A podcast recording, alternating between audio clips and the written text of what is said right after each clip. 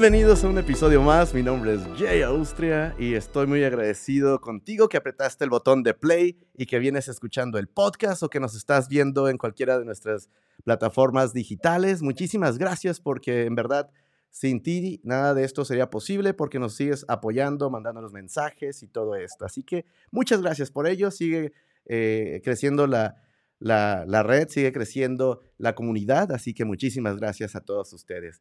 Nuestra siguiente invitada, para mí es un honor tenerla por acá.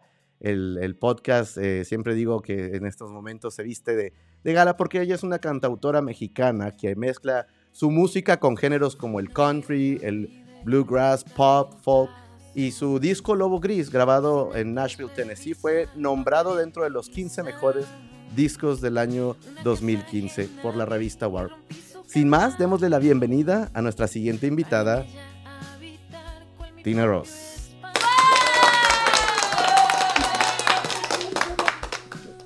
Muchas gracias. Hola, hola. ¿Cómo estás? ¿Cómo están todos por ahí? Por el otro lado de la pantalla. Tina, bienvenida. La verdad que muchísimas gracias por aceptar la invitación. Estoy eh, honrado, privilegiado por tenerte por acá. Muchísimas gracias a ti por, por la invitación. Siempre es un placer, pues, platicar. A ver de qué platicamos vamos a sacar el cotorreo un rato. Así que, Tina, cuéntanos para empezar, ¿dónde andas, Tina, en estos, en estos, en estos días? Bueno, ya este, por el pasado año, ¿dónde has estado? Sí, sí, sí. Bueno, mira, estoy en Madrid. Estoy, vivo en un, en un lugar que se llama San Agustín del Guadalix. Es un lugar increíble. Es un pueblito, pero está a 20 minutos de la ciudad. Y la verdad es que estoy feliz Feliz porque monté mi estudio, ahora estoy montando otro que está muchísimo mejor y aquí hay mucho silencio, con lo cual puedo grabar todo el día y estoy tan solo a 20 minutos de la ciudad de Madrid, eh, en esta bellísima ciudad. Wow, ¿ya cuánto llevas por allá, Tina? Un año, seis meses. Mira, mira, qué interesante. Por lo que hemos visto, lo que has compartido eh, en redes, pues eh, se ve que es un lugar muy bonito, eh, mucha naturaleza por ahí de repente, el laguito y todo esto, que, siempre yo creo que a ti como cantautora, pues también te inspira, ¿no? Sí, y aparte también tranquiliza porque de repente a mí me encanta la ciudad, yo siempre digo que soy mujer de ciudad, pero sí, es, sí creo que es necesario y a mí que me encanta la naturaleza, amo los animales, todo el tiempo estoy viendo conejitos y borreguitos, caballos, y eh, estar cerca, como con ese, mm, más bien tener ese contacto tan cercano con la naturaleza todo el tiempo es creo que muy bueno para, para el alma, para calmarse, para...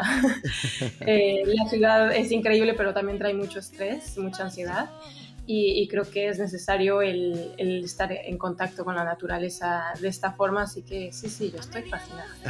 Excelente. Oye, y hablando precisamente de contacto, uh, ¿cuándo fue el primer contacto que tuviste tú con la música? Que recuerdes. a ver, no, bueno, es que el primer contacto fue súper chiquita con pues mi papá, que le encantaba la música y yo siempre fui así con mi papá, éramos, eh, estábamos pegaditos todo el tiempo. Yo lo seguía para todas partes y, mm, y, mi papá tenía como un mini, mini, estudio en su casa y siempre estaba tocando, siempre estaba poniendo música country, trova también. Eh, pero bueno, sobre todo country, le encantaba. Y ahí fue mi primer acercamiento en cuanto a que me di cuenta que era como, wow, esto es, creo que, o sea, me hace sentir algo muy, muy cañón. Entonces, eh, bueno, ya pasaron muchos años y después empecé a tomar clases de guitarra, y me metí a un coro de la iglesia, pero estuve, estuve muy poquito tiempo, la verdad. Eh, hasta después, como que habrán sido los 16 años, 17 me fui a Los Ángeles ya a estudiar eh, pues música formalmente.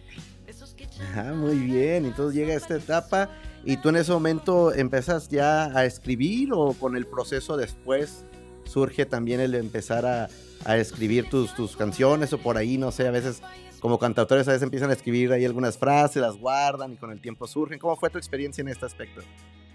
Pues fíjate que yo no me imaginaba componiendo, o sea, como que siempre sentía que quería ser cantante, pero fue hasta la universidad en, Los Ángeles que em, estaba estudiando canto, pero como que siempre he sido muy inquieta y siempre me he metido a clases y siempre, sabes que sí, tocar el bajo y tocar el piano y tocar este... Y de repente, bueno, encontré una clase, era una alternativa, una de las clases este, que nos daban como alternativa, que era de composición. Entonces me metí a esta clase y me encantó. Y empecé poco a poco a, escribir. Mi primera canción se llama eh, The Silence, que la escribí a partir de un sueño. Entonces me empecé a como a clavar muchísimo en la composición. Y, pero bueno, claro, a mí me enseñaron pues en la universidad a, componer en inglés y yo quería componer en español porque el español es un idioma riquísimo, me encanta, pero también es un reto. Entonces, cuando me regresé a vivir a, México, me fui a la Ciudad de México, pues entré al taller de compositores eh, de la SACEM. Em, entonces ahí, bueno, fue, fue increíble porque realmente fue aprender a componer eh, más allá de las melodías, pero letras en español. Y, y, cómo utilizar el idioma, como todos sus recursos, que es que es un mundo. Eh, más allá de sí, que la metáfora y todo, pero mm, cómo decir las cosas eh, sin realmente, pues como hablamos, ¿no? Normalmente. Claro la plática, sí.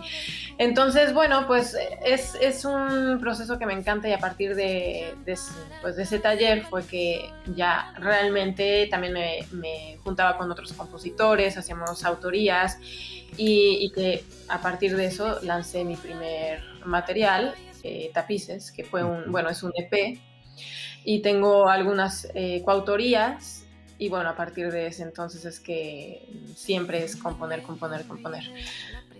Sí, sí, sí, y eso es lo que hemos visto hasta el momento. Hablando un poquito de esto, Tina, tú como, como compositora de este, podría decirlo así, hay quienes les gusta componer solos. En tu momento acabas de decir que tuviste coautorías con alguien más. Pero a Tina, ¿qué es lo que le gusta más? Porque hay quienes les gusta o se sienten muy cómodos haciéndolo ellos solos, pero hay quienes les gusta también colaborar y se sienten, norm les gusta, vaya, ¿no? Y, y, se acoplan muy bien con quien sea, ¿no? O sea, mi palabra pocha también, ¿no? Pero dime tú cómo te, cómo te sientes tú más cómoda. Pues mira, he tenido etapas y también tengo momentos como para mm, o, con personas, ¿no? Ciertas personas que me, encantan, ¿no? Que hay una química especial.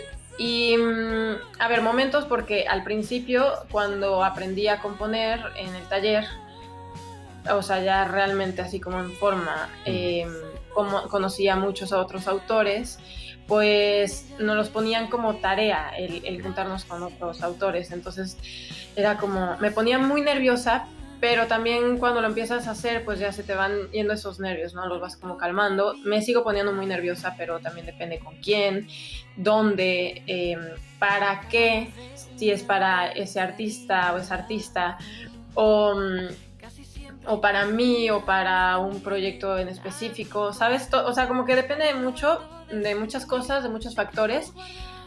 Pero es cierto que también tuve un momento donde dije, yo voy a componer sola todo esto, por ejemplo, Lobo Gris. Dije, voy a componer sola este disco porque hay veces que cosas como muy personales eh, tienes que realmente encontrar ese coautor con quien tengas una gran química o que te, entienda perfectamente y tú a, ese, autor o esa autora.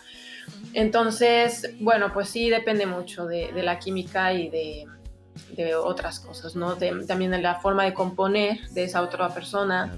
Entonces, porque muchas veces, bueno, puede ser buenísimo eh, o buenísima, pero pero a lo mejor su forma de componer es totalmente distinta a la tuya y, a veces no cuadra. A veces puede salir algo increíble que no te lo esperabas, pero a veces no cuadra. Entonces para mí esto sí ha sido difícil el encontrar a alguien con quien realmente diga, wow, quiero más canciones con esta persona.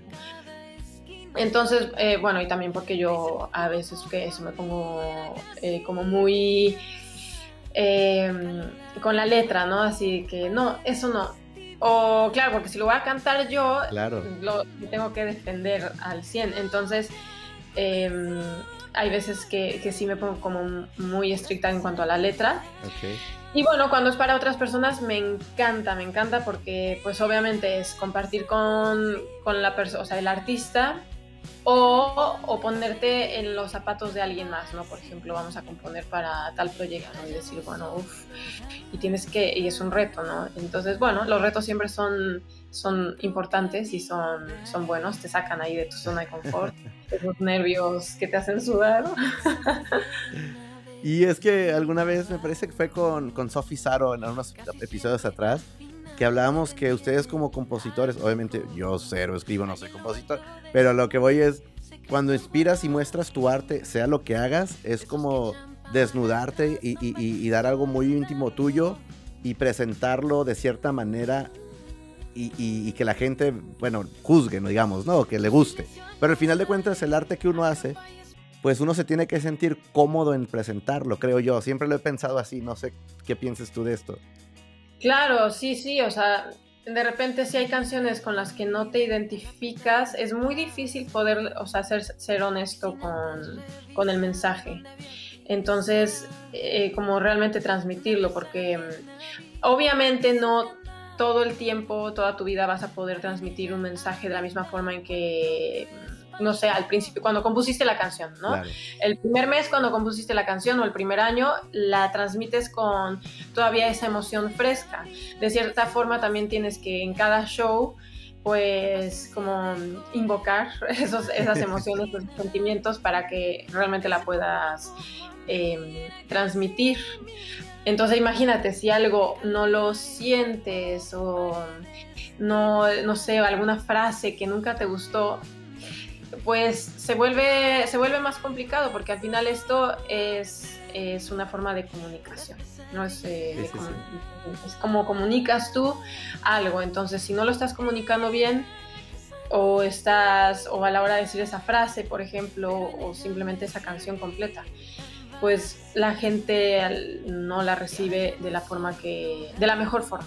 Claro en mi caso, que te he estado siguiendo ya por un par de años, Tina, y he visto la variedad de, música que, has tenido, pero al final de cuentas, el sello de Tina Rose, en, todo esto que mencionaba al principio, ¿cuáles son las temáticas que influyen a la hora de componer tus canciones? ¿Hay una, hay una línea de temática o va surgiendo, depende de la experiencia o de los momentos que vives? Sí, depende mucho, pero creo que sí, eh, bueno, no siempre, porque ahora estoy componiendo mucho como, mm, eh, o sea, termino de leer un libro y le trato de hacer como una, una canción, ¿no? Pensando en lo que, sería su soundtrack, ¿no? Algo de su, de su soundtrack. Pero mm, la mayoría de las veces creo que me enfoco en que si te pasa algo, sea eh, una forma de superarlo, ¿no? O de aprender de ello. por ejemplo, si fue algo bueno, pues cómo lo cómo aprendes de, de eso. O si fue algo malo, cómo evolucionas. Creo que ese es mi como camino siempre, porque tanto de desamor, tanto de una muerte o un duelo, una separación, una mudanza, siempre intento llevar a cabo como pues o transmitir ese mensaje de bueno, sí pasó esto, pero hacia dónde voy creo que esa es mi línea, así lo he analizado y digo, bueno, como que nunca me centro en decir, o, sea, como que te fuiste y entonces ahora este, por tu culpa no, no puedo levantarme de la cama. Eh, como que nunca me he visto por ese, por ese rumbo, entonces creo que, creo que podría decir que esa es mi, mi línea. Más en el sentido positivo, digamos, ¿no? Que más tirado al drama, que que mejor que mencionas, ¿no? Sí, y de cierta forma, pues es que así soy yo. O sea, sí. Y soy súper dramática, pero hago mi drama y todo, y después me levanto y digo, vámonos, pero el que sigue. a lo mejor un día mm, estoy, eh, dejo todo y, me desconecto y chillo y, o hago mi drama, lo que sea, pero no lo transmito a, al, pues sí, Alex, o sea, no lo llevo al exterior, o sea, me lo quedo aquí y, mm, o hablo con alguien, con mi mamá, con mis amigos, este, mi pareja, pero, pero trato de nunca llevar ese mensaje afuera. Entonces digo, venga, mm, ya estás bien, adelante, ¿no? Entonces, y me pasa, si me pasa seguido, no importa, o sea, pero a lo mejor lo dejo en mis páginas, hago en las mañanas unas páginas, escribo The Morning Pages, y a lo mejor lo dejo ahí, pero, pero después digo, bueno, pero ¿hacia dónde, no? Porque es que al final tirarse es como, si de por sí es difícil, entonces tirarte o más, porque luego quien te arrastra hacia adelante, ¿sabes? Y creo que... bueno. No, sí, sí, adelante. No, es que iba a mencionar eso. Es precisamente. Justo ahora la pregunta obligada es: eh, ¿cómo viviste eh, el año que, que, fue caótico para todos, ¿no? Que, que hablando de, de, momentos difíciles, pues creo que todos sufrimos el año pasado un momento difícil. Pero ¿cómo lo viviste tú llegando a España y, y, y bueno, ya estabas allá, ¿no? Ibas llegando. Sí, yo llegué en septiembre, ah, bueno, sí, el primero de octubre o el 30 de septiembre, algo así. Y, mm, y, claro, luego meses después fue como, uh". pues, a ver, eh, me daba mucha nostalgia a mi familia, que bueno, nadie podía ver a su familia, o sea, a menos de que estuviera encerrado con, con tu familia. Em, el no saber cuándo podía ir, de repente me empezó a dar como mucha como claustrofobia, o sea, ¿por qué no podíamos salir de casa? Era como, ya, o sea, no más, de repente sí, eh, algunos, alguno que otro día era como, ¿sabes? Em, pero bueno, los, eh, la mayoría del tiempo fue como, a ver, ok, estás en casa, ¿qué, ¿qué, haces en casa? Pues la mayoría del tiempo estás en casa, si no es que estás haciendo shows o eso, pero otro día, pues, otro día cualquiera, pues mi trabajo es en casa, estar en el estudio, ¿no? Eh, o sea, bueno, o de cierta forma encerrada. Entonces estoy en mi cueva y estoy haciendo canciones y estoy grabando, aprendiendo, em, pues de cierta forma mejorando, practicando.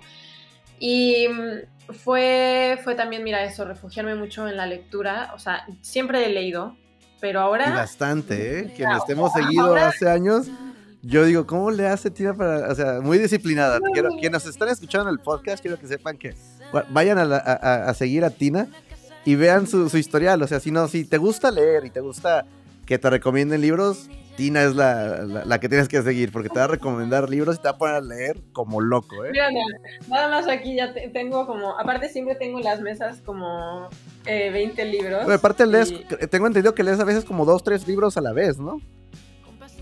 Sí, trato ya no, de no hacerlo porque es, es, complicado. Pero he escuchado ese trato ya bastante tiempo atrás, el de trato de, voy a tratar de acabar este y de repente veo y estás leyendo otro y oye, no puedo alcanzar tanto libro. Pero bueno. pero es que bueno, por ejemplo, uno es de negocios y el otro es de, mira, este se llama respirar. Eh, no, respira, perdón. Eh, de pues la técnica de, de, la de respiración, ¿no? Que a veces se nos olvida respirar. Y claro. Fundamental. Entonces, esto es, es, thriller. Entonces, a veces como son como que temas distintos, pero bueno, sí, sí es, eh, es, un hábito, es un mal hábito que tengo, pero bueno.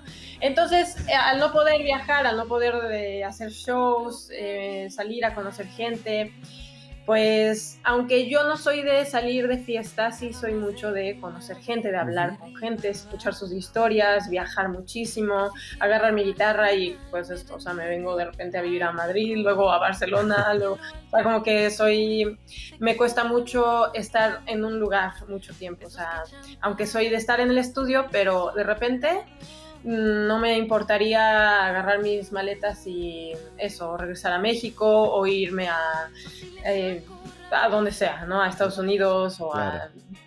Entonces, de hecho, antes de, venir a vivir acá, estaba pensando en irme a vivir a Cuernavaca, porque luego eso ya la ciudad, bueno, a lo mejor ya no necesita estar en la ciudad como tal para, mm, para llevar a cabo tu trabajo si, si de repente sale un show y te desplazas, ¿no? Entonces, bueno, pues eh, fue también eso, refugiarme en la, en la lectura muchísimo. O sea, te digo, yo antes siempre he leído, pero no tanto como ahora. O sea, ahora es una locura, pero es esa la forma en la que he encontrado también historias o más como como darle a la imaginación este, esta historia, luego la otra, personajes, es como si conocieras a los personajes, es un poco loco, no quiero que me tomen como una persona loca. No, no, em, no. Pero, pero a, falta de, eso, de salir a conocer, a hacer contactos, relaciones públicas, es como em, conocer otras historias, otra, otras culturas. Y mm, entonces en los libros de repente, pues eso, está el detective tal y la víctima tal, no sé qué, y entonces empieza te, empiezas a, te empiezan a contar su vida o empiezas a conocer detalles de este personaje. Y mm, bueno, es, es mm, para mí es imaginación, creatividad y material para la cabecita loca. Entonces, bueno, pues eso ha sido también una de las cosas que la pandemia, bueno, el encerrón nos trajo, bueno, me trajo a mí. Y, y me, ha gustado mucho esa, esa parte porque creo que es positiva. Eh, y, y, bueno, aparte porque la disfruto muchísimo. Y sí, sí, y lo vemos, y, lo vemos y de repente nos contagia. Digo, bueno, vamos, organizando vamos a, leer tantos libros, ¿no? Oye, Tina, y, en, este periodo surgió también, bueno, hace poco acabas de lanzar La Casa. Eh, ¿En qué periodo surge la letra de esta canción? ¿Cómo surge? Cuéntame un poquito. Pues mira, esta, estoy muy orgullosa de esta canción porque también es de superación, de llegué a vivir a otro lugar, a otro lugar más lejos todavía y la verdad que eso sí me, sí me sí fue muy difícil porque ya tan lejos de la ciudad para mí es como estar aislado del mundo. Y, y quieras o no, me gusta el, el, movimiento, pues lo que te decía, conocer a gente, ver gente. Y, y, vivir en esa casa, bueno, fue como una, como una lucha, una pelea, una, no sé, es, es un poco imaginario y, eh, pero también real, ¿no? O sea, la casa sí es una casa real donde viví y el gato también es real. Em, había días que me subía al, al, ático o a la guardilla, como le dicen acá mucho, y y me subí ahí y eh, de repente era una casa donde todavía había cosas de las personas que habían vivido antes, entonces fue como encontrar estas historias o de cierta forma fantasmas de pues de personas que habían vivido ahí, o sea, no fantasmas reales, sino... Claro, las historias del, de lo que hubo ahí antes de ti, claro. Exacto. Entonces, bueno, me subía al, al ático y em, investigaba y luego también, eh, pues bueno, fue un, fue un momento como de de mucho silencio, em, mucha soledad, que lo cual fue pues entre bueno, pero también un reto. Entonces, bueno, eh, al final eh, me mudé de esa casa, dije no más, o sea, lo intenté y creo que hasta aquí. Entonces, adiós, muchas gracias y, y me fui de ese lugar. Y mm, eh, con esta canción, bueno, antes más bien eh, conocía al productor, yo canté en un lugar aquí en Madrid, en el centro, y, mm, y, me escuchó cantar y resultó ser el baterista de Los Secretos, una banda legendaria aquí en España, o sea, pero de verdad, y cuando lo conocí fue como, wow, ¿sabes? Mm, como que enseguida llegar y hacer este tipo de, conexiones con las personas. Entonces, bueno, empecé a trabajar con él. Eh, es que no, me, no recuerdo muy bien los tiempos, pero creo que la empezamos a trabajar antes de la pandemia. Y luego, pues nos encerraron y después la seguimos, más o menos así, que traigo ahí eh, las fechas sí, sí, sí. de, de este año. Y entonces, bueno, pues también eh, contacté a una, una artista española que, que, es ilustradora, se llama Naranjalidad. Ella hizo el arte y mm, me encantó, fue como... Y de hecho ella ha hecho, eh, ha, eh, hecho el arte de varios libros de, de poesía. Okay. ha colaborado con poetas, entonces, bueno, pues ella es como también para mí un gran honor colaborar con ella. Em, este es el primer material que, pues más bien la primera canción que abre camino a este material, este nuevo material, que será un disco. Pero bueno, iré lanzando los sencillos poco a poco. El siguiente se llama Faro. ¿Cuándo sale? ¿Ya tenemos fecha? No, todavía no tenemos fecha, pero pronto. Lo que pasa es que no hay que prometer nada. Claro, claro, eso lo hemos aprendido ahora con el tiempo. Ya hasta que salga, ya miren, ya va a salir tal fecha y ahí está, escúchenlo. Quienes nos, nos están escuchando en el podcast, en estos momentos estamos viendo lo que es, pues lo que fue la, la, portada, lo que mencionaba Tina. y la verdad tienen que verlo, eh, a mí me gustó bastante. Veo la que es la canción, pero también hablando de los libros y todo lo que veníamos hablando, viene un poquito de todo lo que eh, Tina tiene que ver en la canción también, ¿no? Un poco. Pero es muy tú esa, esa portada, ¿eh? La vi y yo dije, mira, me, fascinó, me fascinó la colaboración. Quienes no han escuchado la canción, ya saben que en, en el podcast van a estar los links para que la escuchen tómense el tiempo, escúchenla y vean lo que estamos hablando y va a tener más sentido. Para que vean, está disponible en, tu plataforma favorita. Pero cuéntanos, lo que no entendí fue lo A ver, bueno, sí lo entendí, pero explícame, quiero hacer lo de la espada. Bueno, la espada fue porque mm, esto sí es, o sea, simbólico, porque en realidad no había una espada. Pero, mm, pues, si escuchas la letra, em, dice, bueno, eh, que a, capa y espada. Ajá, capa espada, sí, sí contra la, pues, la casa, ¿no? Lo que había dentro de la casa, todas las historias, eh, que al final como que no la, no la aceptaban, ¿no? no aceptaban a esta persona, a este personaje que, había, que estaba dentro de la casa.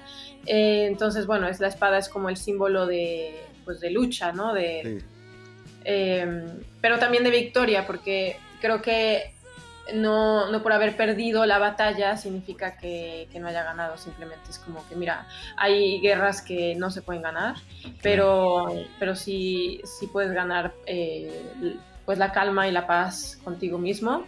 Y esa es la victoria que al final se consigue uno, ¿no?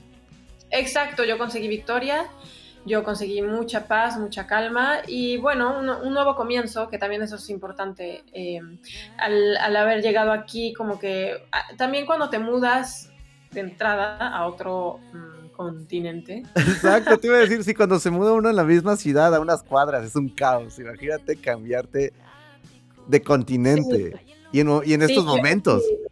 Eh, está, está cañón, además, ve, yo ahora apenas voy a ir a México en septiembre, todavía tengo mis guitarras allá, mi teclado, mi ah. cajón, tengo eh, muchísimas cosas.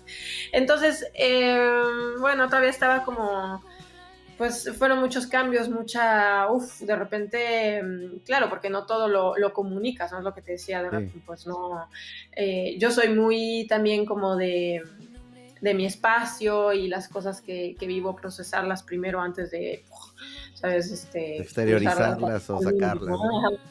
Entonces, bueno, pues fueron muchas cosas que, que viví durante esos meses, cosas también hermosas, pero bueno, un, una etapa de mi vida donde fue un crecimiento total, como que un antes y un después, totalmente así marcadísimo. Y bueno, la casa para mí representa eso, eh, un lugar donde, donde vives, también tienes muchas pesadillas, estás luchando contra ti misma, contra cosas que te dice tu instinto. Es muy, muy importante escucharse a sí misma, a sí mismo, que mm, eh, cuando, cuando algo te dice tu cuerpo, tu mente, tu corazón, hay veces que sí nos hacemos historias, pero hay veces que estamos en lo correcto. Entonces, decir, mira, por algo siento esto, vamos, vamos para allá, para adelante o para, otro, para otra dirección, ¿no? Claro, claro. Y siempre te dicen, déjate llevar por, por tu instinto, ¿no? Que a veces es el que te salva de, de, sufrir bastante, ¿no? Oye, Tina, vamos a hacer una pequeña, una pequeña pausa comercial, un autocomercial por acá.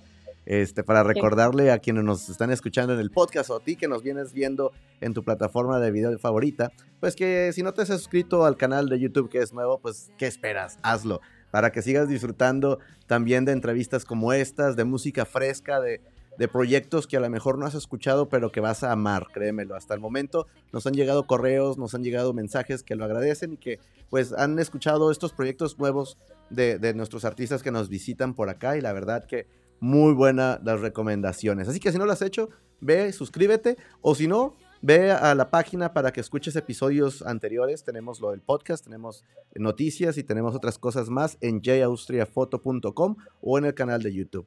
Eh, ahora regresamos al estudio con Tina Rose. Bienvenida de regreso. Oye, Tina, y después también te vimos ocupada un poquito con lo de, eh, tuviste un podcast también, ¿no? Bueno, está todavía ahorita en, en stand-by, creo yo. Eh, no, ese es un proyecto que le di. ¿Ya?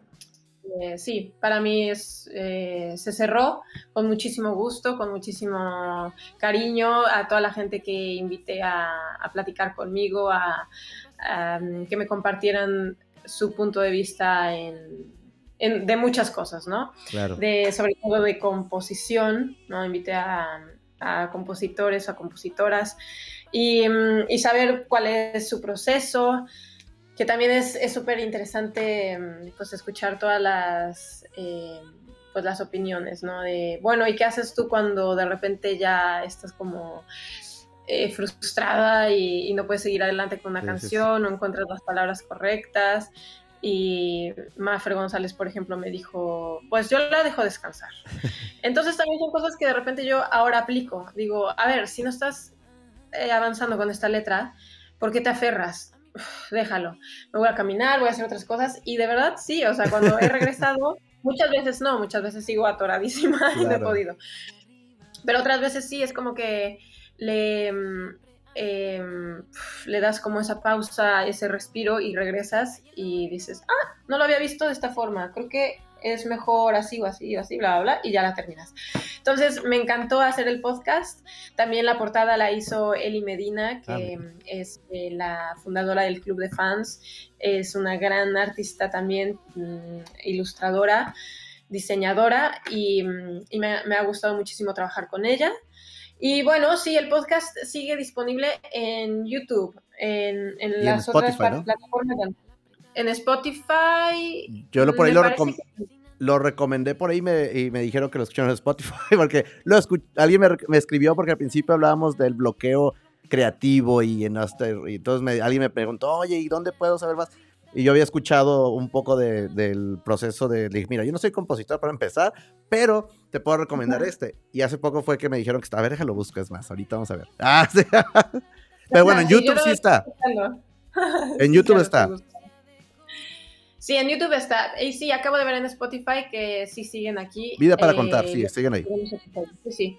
Pero para más seguridad, váyanse a YouTube. Ahí lo van a encontrar en el canal oficial de Tina, ¿cierto? Sí, sí, en YouTube, eh, bueno, en YouTube obviamente aparte lo tienen con, imagen, así que está ah, genial. Pues ahí está, para que vean también un poquito, porque empezamos este podcast, eh, Tina, precisamente para, pues en pandemia y cuando todos estábamos bloqueados, no sabemos qué hacer, pues empezamos con esto, con artistas como tú que decíamos, oye, ¿qué hacer estos momentos de, bloqueo? Y empezamos a hablar y después yo había escuchado tu podcast, todos muchos que de repente ah, los mandaba para allá el año pasado todavía, pero mira, ya, ya tenemos la historia acá completa. Qué bien, qué bien. Muchas gracias. Sí, la verdad que fue, fue muy divertido hacer el podcast.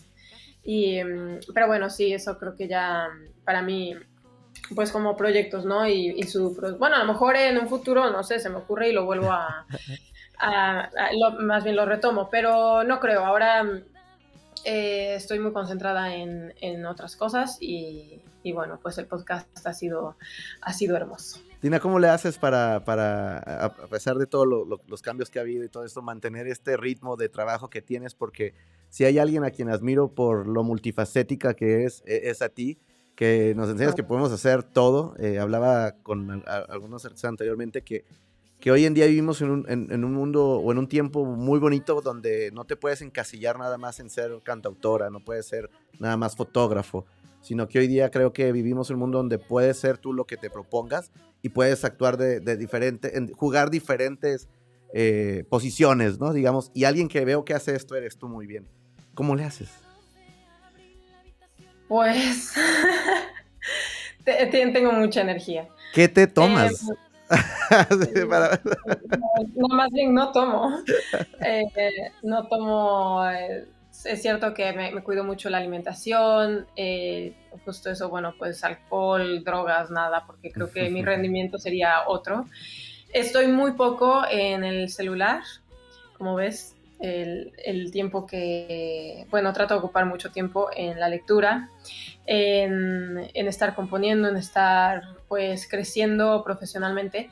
Y mm, creo que más que nada también es conocerse, porque mm, yo soy así, a mí me encanta estar mm, en proyectos y haciendo, y si hoy hago em, voces para una serie china y mañana hago pues una canción pop para mi proyecto o de repente una canción súper rara para mi proyecto, eh, como una canción que se llama Nudo, que la escribí a partir de pues, de un libro de Dolores Redondo. Entonces, o sea, creo que más bien es conocerse a sí mismo, porque mm, yo sé que yo soy así, pero habrá gente que a lo mejor le gusta solamente tocar la guitarra y ya no sé yo cuáles sean sus necesidades y a lo mejor también necesitaría aprender a cantar para poder tocar la guitarra y cantar en un show y que sea un músico pues mucho más completo, ¿no? Pero yo creo que eh, cada quien a lo suyo porque yo soy así y a mí me encanta hacer mil cosas y estar en todo, pero claro, habrá gente que realmente pues dice, a mí solo me gusta componer para otras personas y eso es en lo que soy increíblemente bueno o buena y a esto me dedico.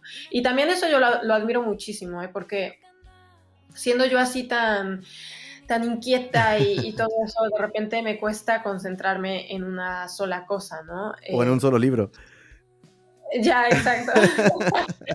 bueno, ¿eh? que este, o sea, es que este, no he podido leer otra cosa, otro libro más que esta, estos libros, esta trilogía, está impresionante. Dilo para quienes nos están escuchando en el podcast qué libro es, porque luego me dicen, ¿de qué hablan?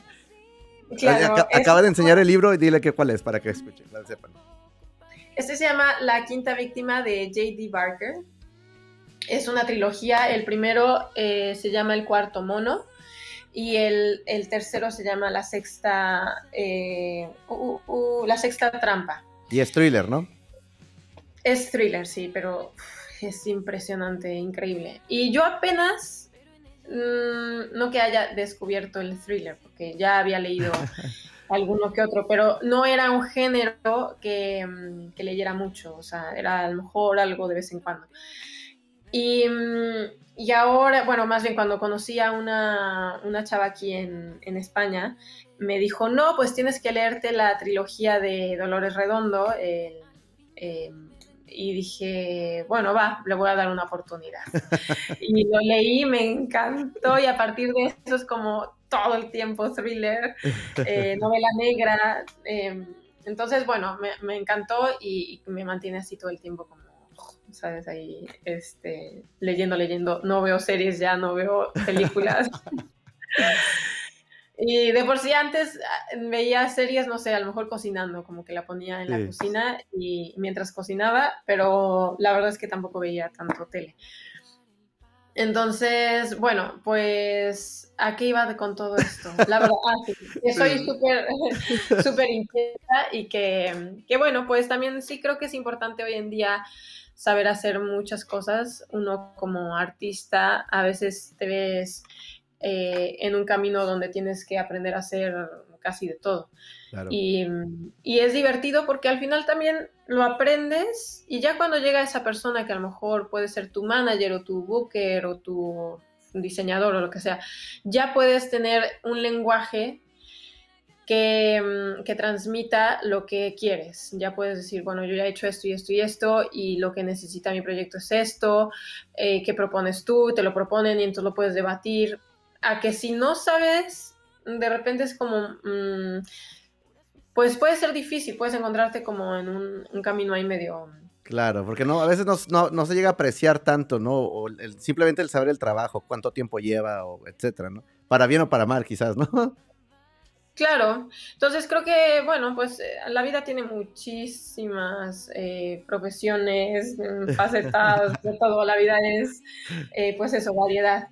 Entonces, si eres de esas personas que, pues, que le encanta como aprender de todo y estar en todo, lo que sí creo que es importante es concentrarte en ciertas actividades. Por ejemplo, acabo de leer otro libro que se llama Create at Work y justo habla de eso, ¿no? Bueno, como eh, dentro de las actividades que hagas, pues concéntrate en solamente tres, o dos, una, si puedes, que sea eh, obsesionarte con esa actividad, porque es como la, la regla de las 10.000 horas, ¿no? De haz 10.000 horas de, de esta actividad y serás un genio o sabrás hacerlo increíblemente bien entonces, bueno, pues ¿qué pasa, por ejemplo, con un guitarrista que hace eh, 10.000 horas de, práctica de, guitarra? Pues es un súper guitarrista, ¿no? O sea, eh, un cantante, un compositor, lo que sea. Entonces, sí, enfocarse, o sea, está increíble saber hacer mil cosas, pero también enfocarte en, algo, ¿no? En ser muy bueno en algo, en eso que quieres.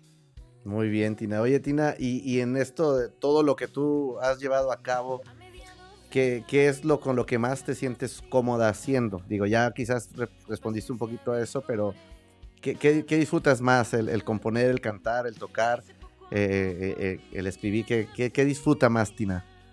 ¿Cuál es el, pues enfocado, cuál es el enfoque de Tina, digamos?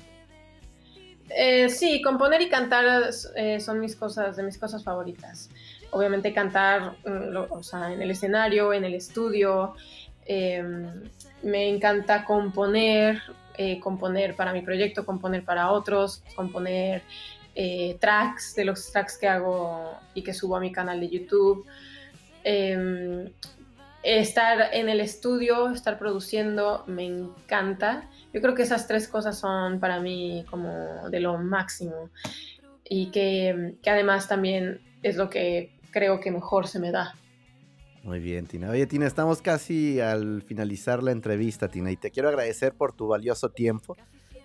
Como acabamos de mencionar, eres multifacética y haces mil cosas, por lo cual te agradezco el doble por darnos unos minutos que, que han sido para mí como segundos. Me gustaría tener un, un, un, un podcast de tres horas, pero, pero dinos, Tina, ¿dónde, dónde, ¿Dónde, puede, ¿Dónde puede la gente que nos viene escuchando encontrar más acerca de ti o quienes quieran seguir eh, tu música, tu proyecto?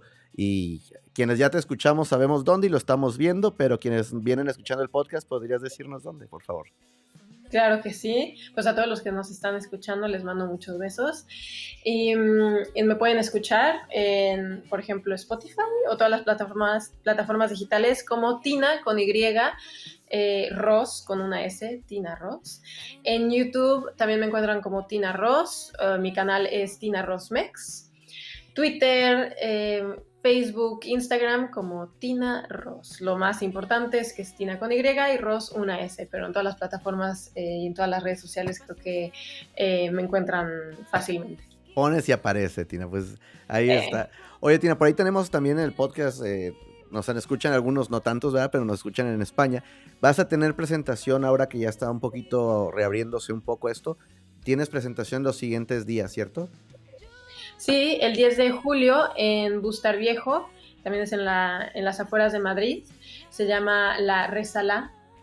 Y mm, esta vez voy yo en acústico, va a ser un show divino. Em, las veces, eh, la vez pasada Mm, toqué con un violinista y también fue súper íntimo, así que bueno, pues este, este sábado 10 de julio y estoy súper emocionada. Este, este, este, esta entrevista sale precisamente esta semana y esperemos que lo escuchen, eh, sale un jueves, así que van a escucharlo por ahí, bueno, jueves de nosotros, viernes de ustedes, porque España, ¿no? así que... Es, futuro. Sí, no, oye, pero, pero también emocionados porque hemos visto que por ahí este año regresa a ser una, un toquín por acá en Puebla, si no me equivoco. Sí, en Puebla, en el 1940 Café, em, el 23 de septiembre a las 8 y media de la noche. Estoy súper contenta por eso. Sí, sí, sí, porque voy muy poco tiempo a México, pero tenía que hacer un show que es, eh, bueno, me, me, causa mucha emoción y solamente hay 35 lugares, es, vamos a mantener todas las medidas eh, pues de seguridad. Claro. Y bueno, esos 35 lugares eh, me, me, dará muchísimo gusto verlos ahí, así que a llenar esos 35 lugares. ya, quedan pocos boletos, sí que si, si nos escuchas y estás ahí cerca de Puebla, lánzate quizás nos vamos por allá. Oye, Tina, vamos a hacer eh, la, pregunta obligada que siempre hago al final, en, cuestión de, música, porque al final de cuentas esto se trata de música y queremos saber qué es las tres canciones que han marcado a la Tina de hoy en día. Alguien me dijo hace, hace poco que las canciones que le han marcado han cambiado a medida que su vida avanza. Hoy en día, ¿cuáles son esas tres canciones que tú puedes decir que han marcado a la Tina Rose que con la que estoy hablando hoy en ella en Madrid y yo aquí en Tijuana? A ver, la canción que mm, sea la etapa que sea en mi vida es la de Just Like Heaven de, The Cube. Esa, qué canción. Em, luego, em, ay, ¿cuál otra canción? A ver, de Patrick Watson. Em, pues Ay, es que son muchas las de Patrick Watson que me han marcado. No podemos dejarlo, compadre, y vamos, estamos haciendo un playlist, así que cuando diga, estas son las tres de ti. Sí, justo, de Patrick Watson, creo que son muchísimas las que me han marcado. Y luego em, está, bueno, es, una, es un track eh, de Steven Price.